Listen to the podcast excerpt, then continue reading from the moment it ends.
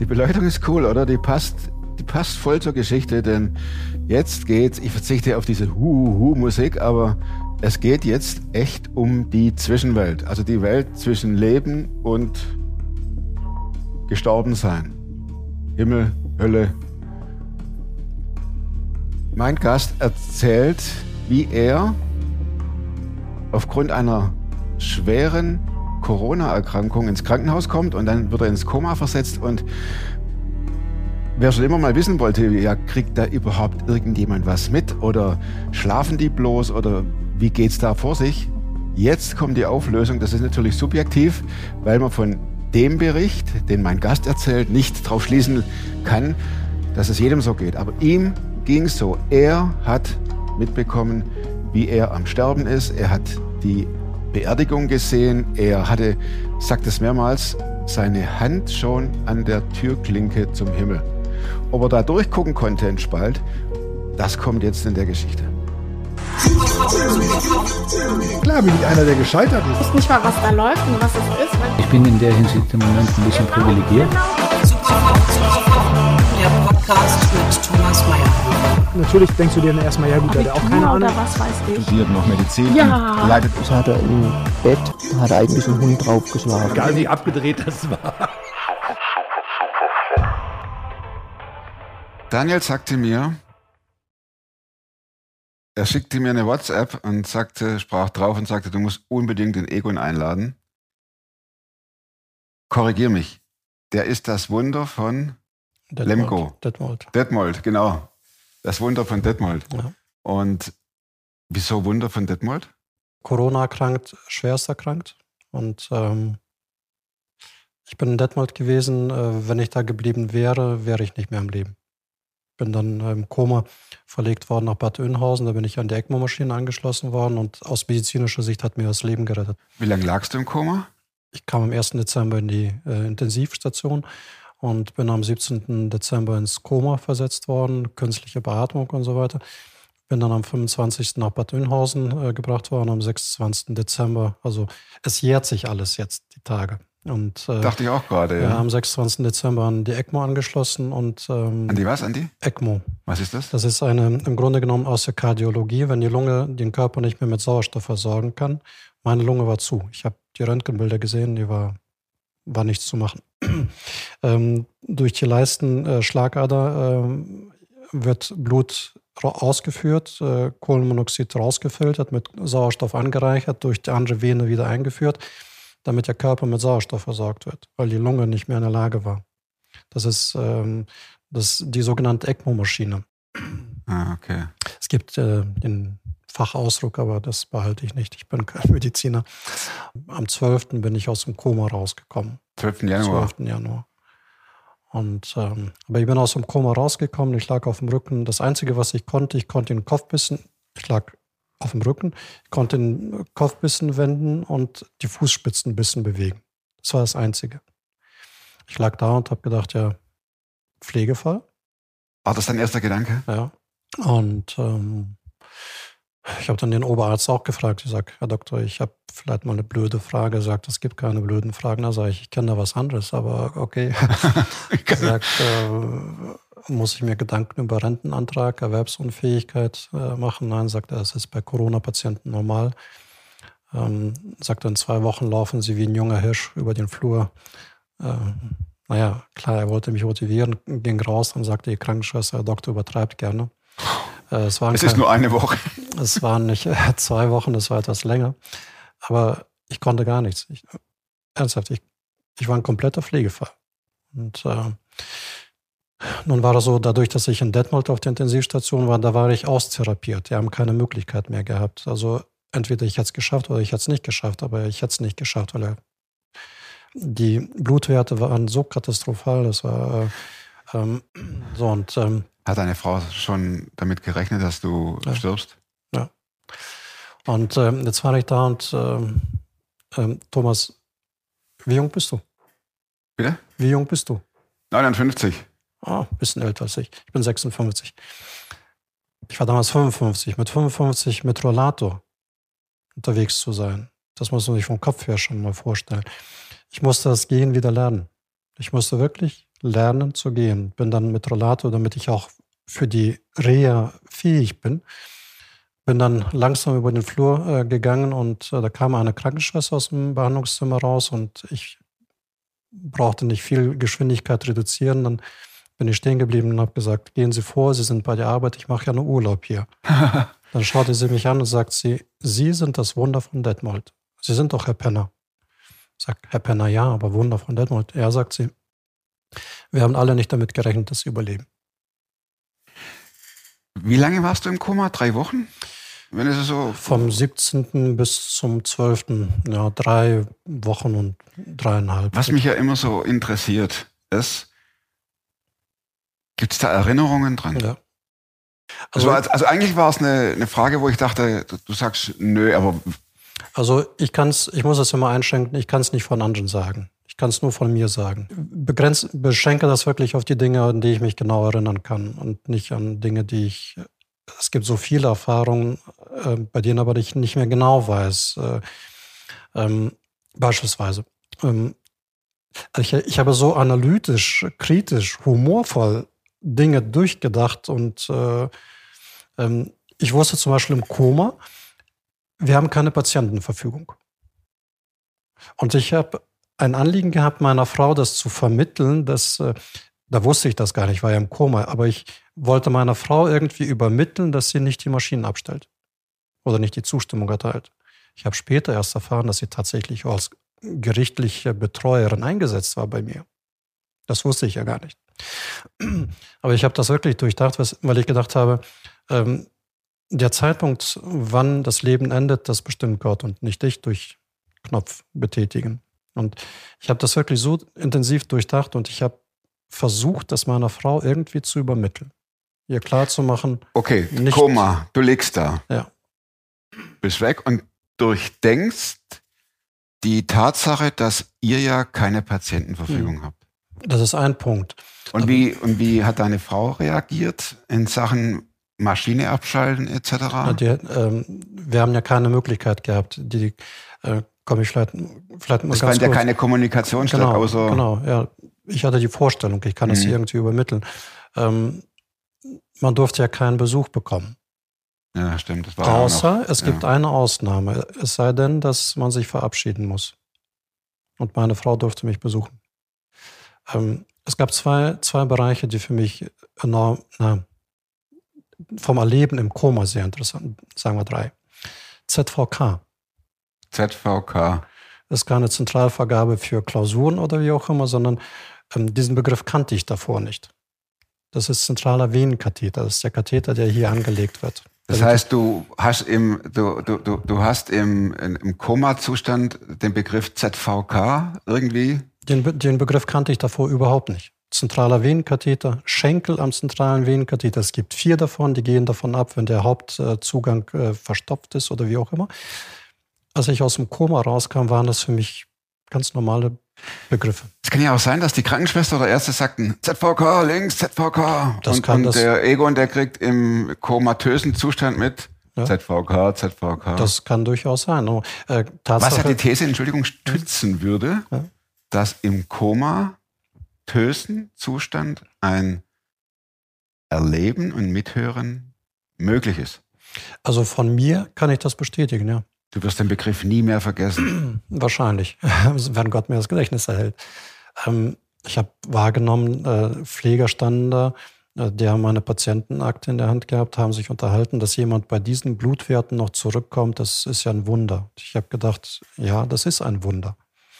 Ich habe dann mitbekommen, wie, die- wie die über den Oberarzt gelästert haben. Oh, wow, wow, wow, wow. Da habe ich dann da gelegen und habe gedacht, Leute, das muss jetzt wirklich nicht sein. Thomas, äh, zwei, äh, was für mich vom geistlichen Standpunkt her enorm wichtig ist, sind zwei Bereiche. Das ist ja, mehrere. Kann ich direkt fragen? Ja, klar. Hast du mit Jesus gesprochen? Ja, Hast du ihn gesehen? nein. Was, wie, wie- lief die Kommunikation ab? Ähm, ja. Vielleicht mal der andere Punkt. Der habe, interessiert mich aber. ja, komme ich gleich zu. Okay. Ähm, Im Koma war für mich, ab einem bestimmten Punkt war für mich klar, dass ich sterbe. Das war für mich Gewissheit. Du lagst im Koma und wusstest, das Sterbe. wird nichts mehr. Und ähm, ganz interessant, es war keine Sanduhr, sondern es war eine digitale Uhr, äh, die ich gesehen habe. Sechs Minuten, das lief von fünf Minuten 59, Ja. lief es runter. Es waren bestimmte Fragen, aber an die Fragen, die da gestellt wurden, kann ich mich nicht, mehr- nicht mehr erinnern. Ach, die wurden nur, Fragen gestellt? es waren Fragen zu beantworten und die wurden beantwortet. Und bei einer Frage hakte es. Dann sprang die Uhr wieder auf 5,59 und lief wieder zurück. Und Praktisch. ein paar Mal. Ne? Und ich dachte immer, so und in der Sache, Du weißt aber nicht mehr, welche Fragen das waren. nein, leider nicht. Für mich war klar, ich sterbe und äh, ich konnte mich auf das Sterben vorbereiten. Ich konnte das Erlösungswerk Jesu für mich nochmal neu in Anspruch nehmen, dass ich sagen konnte, das Blut Jesu, das aus der Kinderstunde, als wir nach Deutschland kamen in Unermassen, äh, da waren wir in der Kinderstunde, das Blut Jesu Christi reinigt uns von allen Sünden. Hast du dir, Ja, und ähm, dann heißt es im Refrain, der Erste, den ich sehe, soll Jesus sein.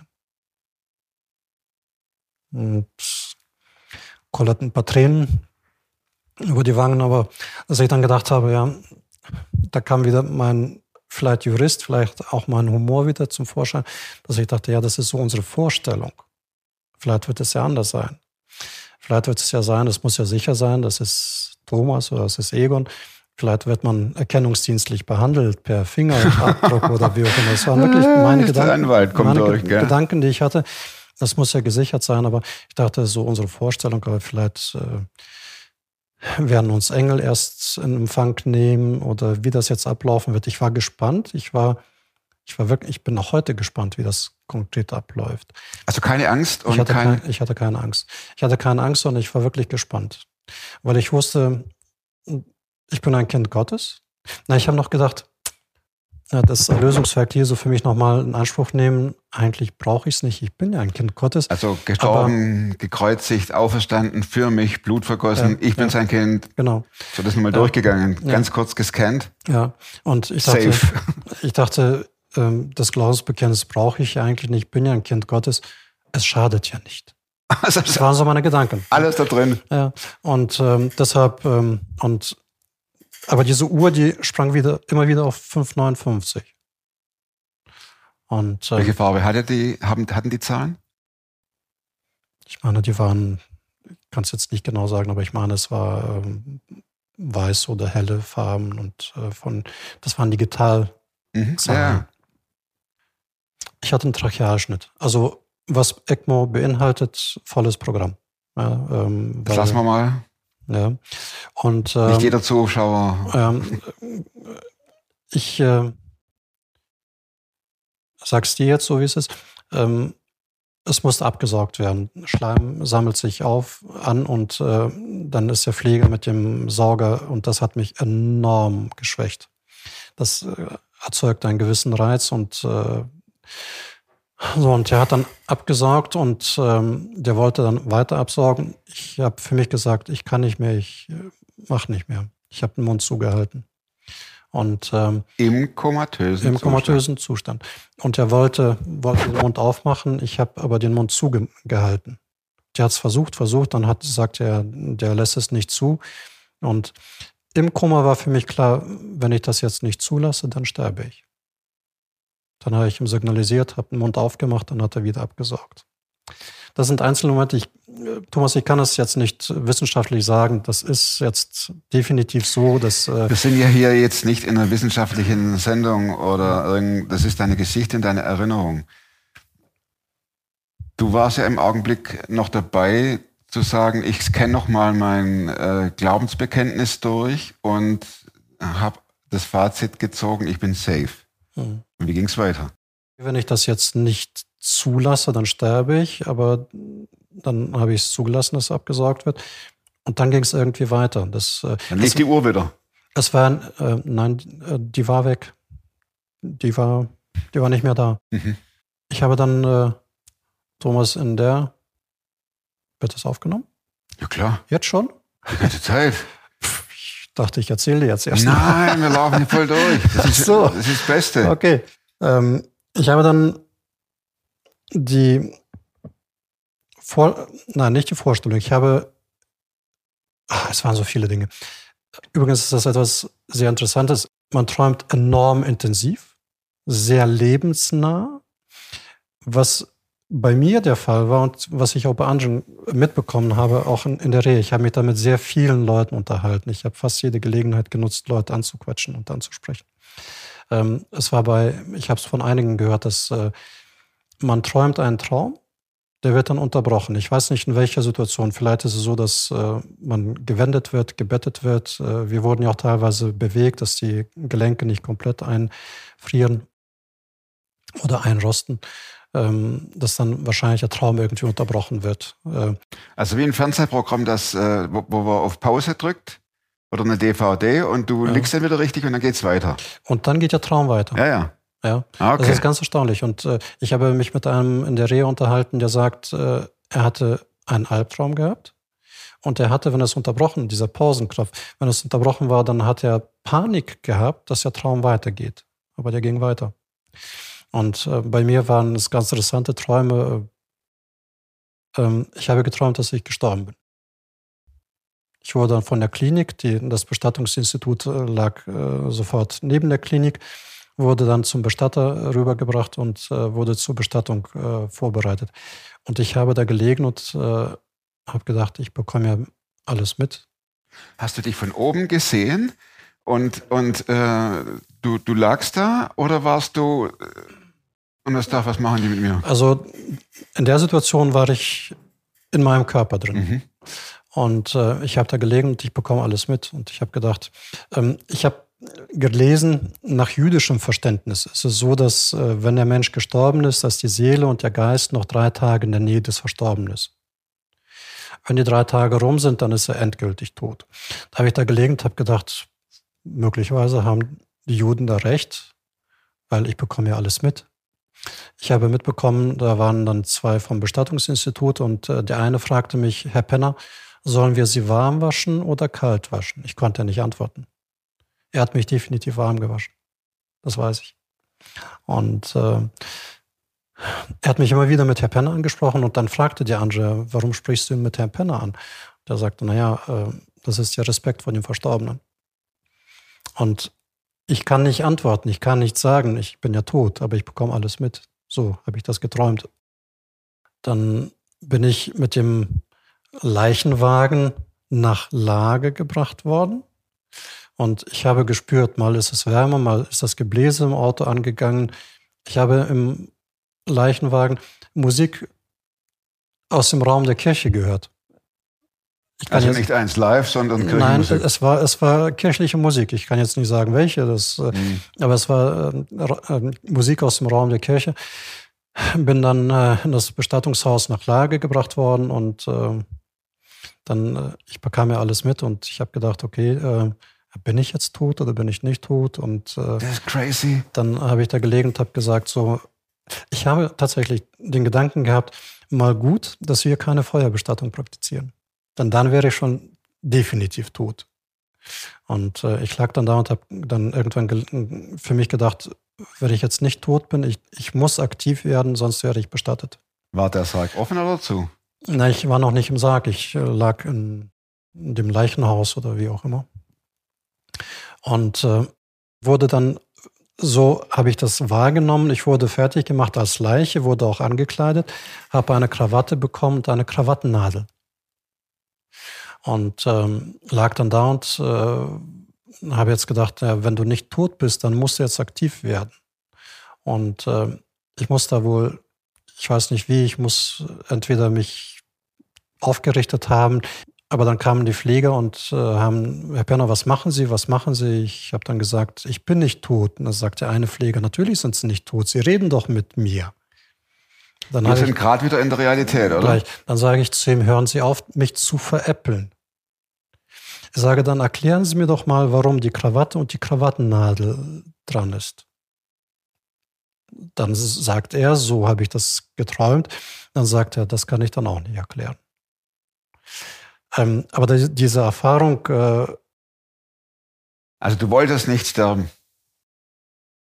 Ähm, das kann ich gar nicht mal sagen, weil ich meine, klar, Wahrscheinlich nicht, sonst hätte ich beispielsweise auch den Mund nicht geöffnet, äh, weil für mich klar war beim Absaugen, ähm, wenn ich das nicht mache, dann sterbe ich, dann bin ich äh, definitiv tot.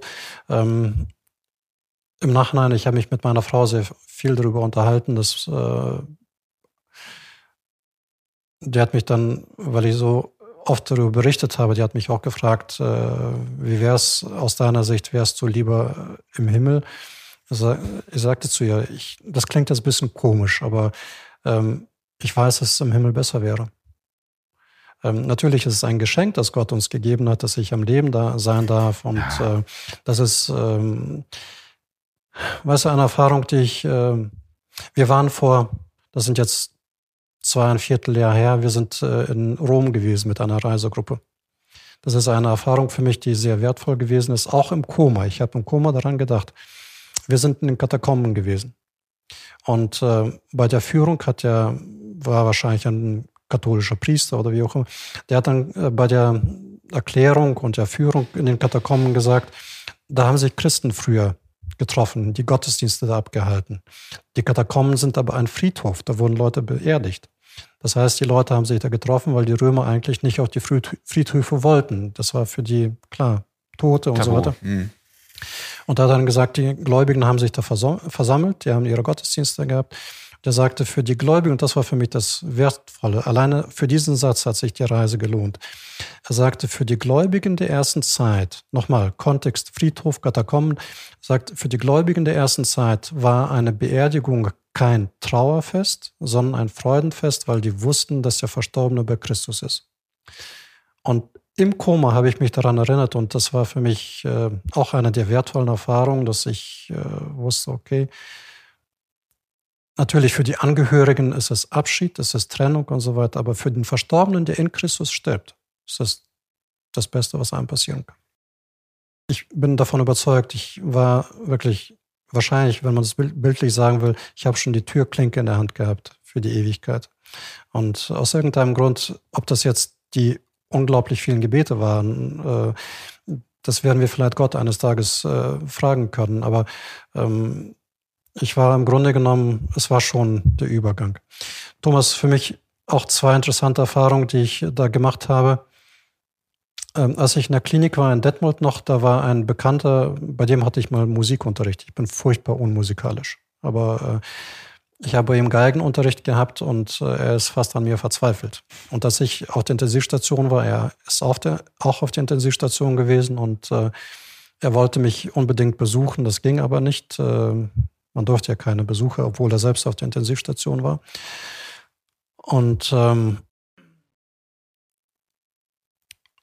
mein Neffe ist mit seiner Tochter verheiratet. Wir kennen uns, wir schätzen uns, aber wir ähm, keinen näheren Kontakt, dass man jetzt sagt, man besucht sich regelmäßig oder so. Ähm, ich habe dann äh, geträumt, dass Anita, so heißt sie, sie saß auf einer kleinen Stufe, hatte Tränen in den Augen, erzählte mir etwas, aber ich habe sie nicht verstanden. Ich versuchte nachzufragen, was sie meint und die hat es wiederholt, aber es kam bei mir nicht an. Ich konnte sie nicht verstehen. Und äh, dass ich dachte, boah, doch nicht, dass er Corona hat, der der Ehepartner. Als ich dann aus dem Koma raus war, schon in Bad Oeynhausen, als meine Frau mich das erste Mal besucht hat, hat sie erzählt, ihr Vater ist gestorben. Ich kann das jetzt nicht definitiv festmachen, dass ich sage, das ist es, was sie mir sagen wollte. Aber ich habe, Thomas, weder davor noch danach von Anita geträumt. Ich komme auch nicht drauf. Aber das, das ist ähm, eine, eine Sache, bei der es gibt mir zu denken, aber ich kann es nicht festmachen. Ich kann es nicht äh, festmachen, dass man sagt, das ist jetzt, äh, hat die und die Bedeutung, aber das ist etwas, was mich begleitet, was mich beschäftigt. Und du fragtest ja, wie hast du das wahrgenommen? Ich hatte definitiv eine Situation, dass ich, äh, ich lag schräg links von oben, habe ich gesehen, wie die Pfleger an mir gearbeitet haben. Die Situation ist definitiv bei mir in Erinnerung geblieben. Das war so. Das war ein kurzer Moment. Das war nicht lange. Das war gefühlt würde ich sagen, das waren vielleicht ein paar Sekunden. Egon hat es mit dir und deinem Traum jetzt, nachdem du genesen bist und wieder fit bist, welche Veränderung hat es in dir bewirkt gegenüber Träumen generell? Gegenüber Träumen generell, ich, äh, das ist ja man kann es ja nicht fassen. Äh, ich äh, kann jetzt nicht sagen, ich nehme Träume bewusster wahr oder nicht. Also was ich definitiv für mich rausgenommen habe, ist, dass ich sage, ich, das ist zumindest auch etwas, was ich immer wieder auch Leuten sage, die sich zum Beispiel jetzt auch melden und fragen, Angehörige sind im Koma oder gehen den gleichen Weg, dass ich denen sage und empfehle, betet, dass Gott gute Gedanken ins Herz legt. Ähm, ich kann jetzt nicht sagen, Träume sind für mich jetzt wichtiger oder nicht, aber in der Zeit damals äh, war es für mich enorm wertvoll und äh, ich bin überzeugt, dass Gott Gedanken reinlegt, dass Gott Gedanken schenkt, Gedankenprozesse auch lenkt. Ähm, aber ich kann jetzt nicht sagen, dass für mich jetzt Träume eine übergeordnete oder stärkere Rolle haben oder nicht. Thomas, eine Sache, die für mich auch so interessant war im Koma, die älteste Tochter war schon verheiratet und die jüngste war. Eure. Bitte? Eure älteste Tochter. Ja, wir haben zwei Mädels und äh, die jüngere Tochter war befreundet und äh, ich habe ihr vor dem, dass ich ins Krankenhaus kam, versprochen, Katrin, ich würde mich freuen, Katrin heißt sie, Katrin, ich würde mich freuen, wenn ich dich deinem Bräutigam auf der Hochzeit zuführen könnte. Als Vater, Brautvater. Und ich habe im Koma äh, auch darüber nachgedacht und ich habe Gott einfach den Wunsch geäußert, Gott, ich habe einen Wunsch. Wenn du es anders siehst, ist auch okay. Ich würde gerne mein Versprechen meiner Tochter gegenüber einhalten. Und äh, dann, äh, als ich aus dem Koma rauskam, dann in die Reha, dann haben die mich besucht und haben äh, mich überrascht. Meine Frau kam und wir waren dann draußen. Es war kalt und äh, plötzlich kam dann meine Tochter mit ihrem Freund, kam dazu und ich habe es nicht erwartet. Äh, dann haben die gesagt, wir haben uns verlobt. Das war für mich so der Gedanke, dass ich sagte, Gott, dann kannst du mich nehmen. Dann habe ich meine Aufgabe erfüllt, dann ist das okay. Dann, äh und als meine Tochter, die hat jetzt am 2. Oktober geheiratet und äh, als äh, ich sie dann ihrem Bräutigam tatsächlich zuführen konnte, ich habe es meiner Frau gesagt. Ich sage, weißt du, Gott hat mich so oft wirklich beim Wort genommen. Rechne damit, dass nach dem 2. Oktober möglicherweise oh. Dinge passieren, die. Aber Thomas, das war für mich zum Beispiel dieses Bewusstsein, ähm, wenn der Abschied da ist, dann ist es, ist es keine Tragödie, sondern für denjenigen, der zu Christus gehen kann, ist es das Beste, was es gibt. Ne, du hast ja, wenn man das mal platt formuliert, hattest du ja fast schon Seherqualitäten. Du hast Dinge vorausgesehen. Ja. Also du dir darüber Gedanken gemacht? Ja, ich habe mir Gedanken darum gemacht, was das bedeuten kann, was äh, für mich ist es so, dass das ist aber meine laienhafte Vorstellung, äh, dass man wahrscheinlich schon irgendwie in einer Zwischenwelt ist. Zum Beispiel diese Sache mit Anita aus der Treppe, dass sie genau. das geäußert hat, dass sie äh, und aber ich kann es, ich habe mich mit meiner Frau sehr häufig darüber unterhalten. Ich kann es nicht eingrenzen, ob ich das geträumt habe, gerade dann, als er gestorben ist. Das kann ich nicht beurteilen, ich weiß nicht. Ähm, Seherqualitäten ist vielleicht das, äh, ich kann es jetzt nicht genau definieren, was es bedeutet, aber ähm, ich meine zum Beispiel gewisse Dinge, dass man möglicherweise schon in einer Zwischenwelt ist. Und du sagtest ja, die Tür war zu. Die Tür du war hattest schon im Bilde gesprochen, die, die Hand an der, an der Klinke, ja. die Hand an der Klinke. Und ähm, aber warst du auch dann plötzlich mal Kind in deiner komatösen Zeit? Nein. Nein, das war Gegenwart. Das war komplette Gegenwart. Also dann ähm, kein Zeitstrahl, sondern. Nein, das, äh, ich habe bestimmte, wie gesagt, ich habe bestimmte Dinge sehr intensiv durchgedacht. Ich habe, ähm, das Interessante ist, meine Frau und ich, wir haben ein Haus. Äh, das Haus gehört meiner Frau. Und im Koma habe ich beispielsweise geträumt, äh, sie hat das Haus verkauft. Ich habe noch gedacht, ist interessant, die hat mit mir nicht Rücksprache gehalten. Aber der andere Gedanke war sofort, naja, ist ja okay, es gehört ja auch ihr. Das Interessante, naja, das Interessante war, das erste Telefonat, da habe ich dann äh, meine Tochter gefragt, ja, wo wohnt ihr denn jetzt? Die waren beide erstaunt, warum ich diese Frage stelle. Ah, ist interessant. Ähm, dass ich, Totale Vermischung. Ich, ich, frage, wo wohnt ihr jetzt? Weil für mich klar war, die hat das Haus verkauft. Und äh, ich habe ja durch diese, durch dieses Träumen, dass äh, meine Frau oder dieses, ich kann es nicht definieren, dieses Wahrnehmen, dass sie äh, bitte nicht die Maschinen abstellt, sondern äh, dass wir kämpfen. Ähm, das erste Telefonat mit dem Schwager war dann so, dass ich wohl mehrfach äh, geäußert habe, nie aufgeben, immer weiter kämpfen. Johann, nie aufgeben. Johann heißt ja. Johann, nie aufgeben. Und er hat sich noch gewundert, äh, warum ich warum das, du da drauf so insistierst. Das, ne? äh, weil für mich wichtig war, dass man die Geräte nicht abstellt. Ne?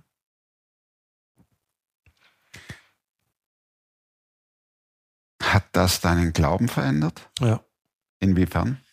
Die erste Zeit war der Gedanke sehr häufig, dass ich aus der Perspektive gedacht habe, wenn ich jetzt im Himmel wäre, was wäre dann?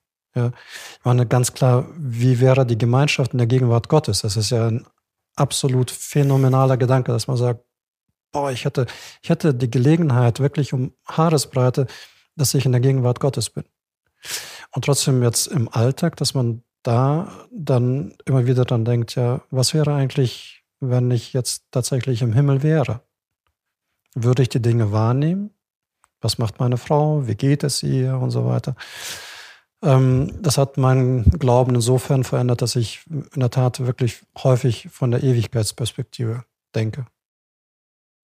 Egon, hier blinkt die Festplatte. Gibt uns noch fünf Minuten. Ja, ja vielleicht auch sechs. Ähm, das, das ist für mich die Aufforderung, mit meinen vier Schlussfragen anzufangen. Fassen wir uns kurz. Also ich fasse mich kurz und du ja. probierst es. Ja. Äh, Gibt es ein Buch, das du mindestens zweimal gelesen hast und wenn ja, welches und warum?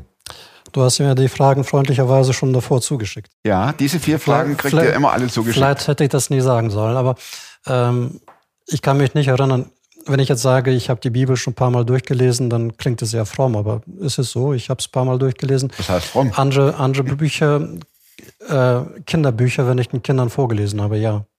Ist doch gut. Ja, ja. Und die zweite Frage, wozu kannst du heute leichter Nein sagen als noch vor einem Jahr? Beispielsweise Aufgaben, die ich äh, übernehmen soll. Wenn es nicht geht, dann geht es nicht. Und die dritte Frage ist ja ähnlich. Welche Überzeugungen, Verhaltensweisen und oder Gewohnheiten, die du dir seither angeeignet hast, haben dein Leben verbessert? Also auch das klingt sehr fromm. Also die Beziehung zu Gott ist enorm geändert. Das heißt fromm. Das ist, ja, äh, ähm, das ist dein Leben. Das ist, das ist mein Leben. Ähm, die Beziehung, ich lese zum Beispiel die Bibel mit einem anderen Gesichtspunkt. Ich äh, sehe bestimmte Dinge nicht mehr für so wichtig, die davor sehr wichtig sind. Äh, ich weiß gar nicht, ob man das hier in dem Kreis sagen kann. Für mich war früher die erste FC Köln enorm wichtig. Äh, ich bin Sympathisant vom ersten FC Köln. Ich, Was heißt in diesem Kreis? Ich bin da, Sympathisant von Bayern München. Das ist ein Fehler. Das, ja, äh, oder Köln. Aber ja, und äh, natürlich interessiert das mich auch weiter, aber es mhm. hat nicht mehr den Stellenwert. Ja. Ich mhm. freue mich, wenn die gewinnen, aber ich äh, trage nicht Trauer, wenn die verlieren. Das heißt, die, die auch da äh, die wirklich wichtigen Dinge, die Beziehung zu meiner Frau ist wesentlich äh, tiefergehender. Mhm. Und äh, zum Beispiel die Beziehung in der Familie, die ist durch diese Sache enorm gestärkt. Die war davor gut, aber dadurch enorm gestärkt. Und, ähm, Und dann die letzte Frage jetzt. Was würdest du auf dem Plakat schreiben? Das im Müngersdorfer Stadion ja. äh, in der Halbzeit gezeigt wird. Also für mich ist aus dieser Sache heraus diesen Moment, den ich hautnah erlebt habe, die Ewigkeit im Grunde genommen schon die Türklinke in der Hand zu haben, dass man sagt, wenn man sich darüber Gedanken macht, dass man sagt, ich würde es jedem Menschen wünschen, dass er sich mit Gott versöhnt. Ja, wenn man das plakativ darstellen kann, lass dich versöhnen mit Gott. Ähm, weil jeder Mensch in die Situation kommen wird, früher oder später. Man hofft vielleicht später, und, aber diesen Moment wird jeder erleben. Und Der Moment man, kommt. Dass man da sagt, mhm. ich weiß und ich brauche vor dem Sterben keine Angst zu haben, weil ich weiß, dass ich bei Christus sein werde. Ist ein Film, oder? Also der gibt wirklich viel Stoff zum Nachdenken. Nicht nur, wie wir mit Koma-Kranken umgehen und wie wichtig es ist, dass sie unsere Hand spüren und unsere Stimme hören, sondern auch dieser Blick ich sag's mal, durch den Vorhang. Hinterlasst dicke, fette Daumen dem Egon. Ich bin echt dankbar, dass er das so authentisch erzählt. Nächste Woche gibt es einen neuen Film. Und bis dahin, gute Gedanken und bleibt oder werdet super fromm. Macht's gut und tschüss.